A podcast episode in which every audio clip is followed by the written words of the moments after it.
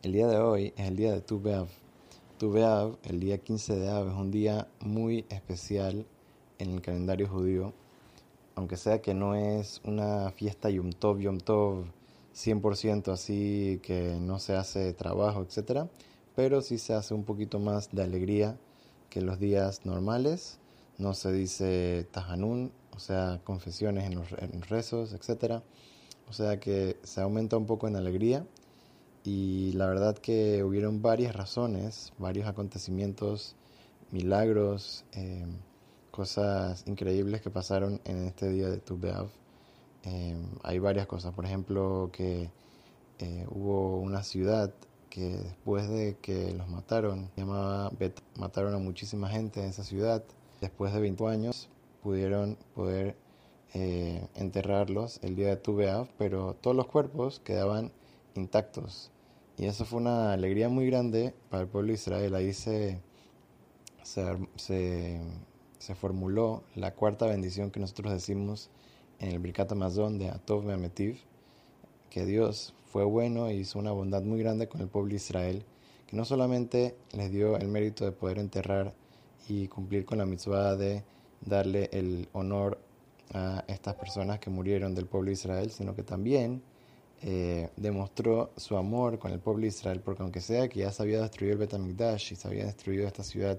de Betar, una ciudad tan importante,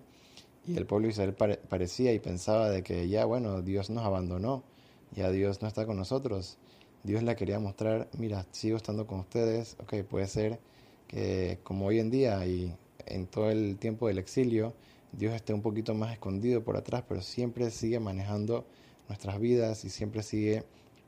viendo que estemos siempre en el, eh, en, el mejor eh,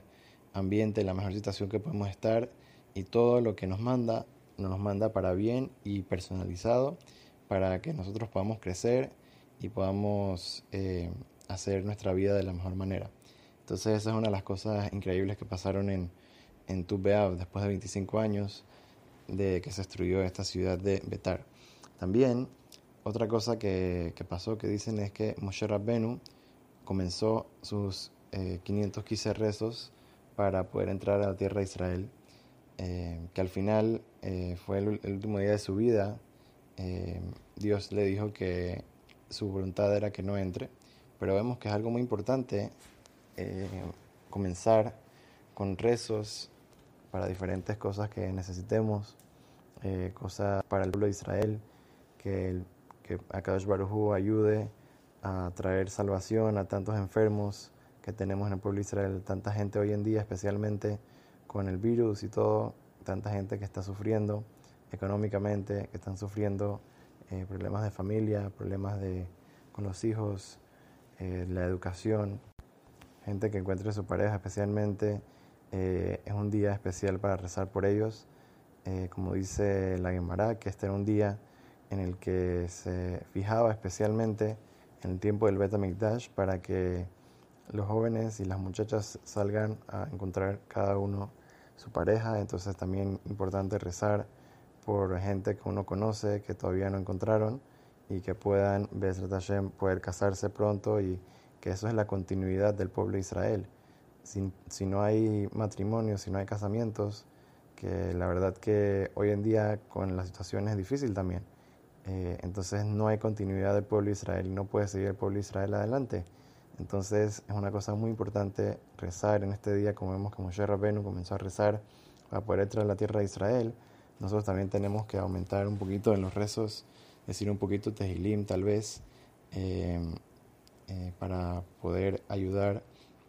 en este día tan especial y alegre, cuando hay alegría, entonces Dios también escucha nuestros rezos más, eh, de una manera más directa.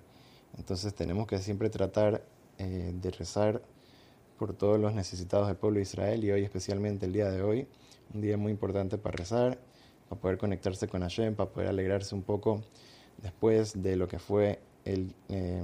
los días de Tisha B'Av y los, los días que vinieron antes. Ahorita es un día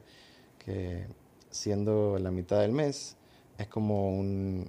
un nuevo comienzo, como que así como la luna en la mitad del mes como que va cambiando, Entonces esperemos también que, si Dios quiere, este mes cambie de tristeza en alegría, y que Bezrat Hashem podamos ver mucha salvación en el pueblo de Israel, que podamos salir de todas las dificultades que tenemos y que Bezrat Hashem podamos eh, tener perajá y atzlajá para poder servir a Dios de la mejor manera.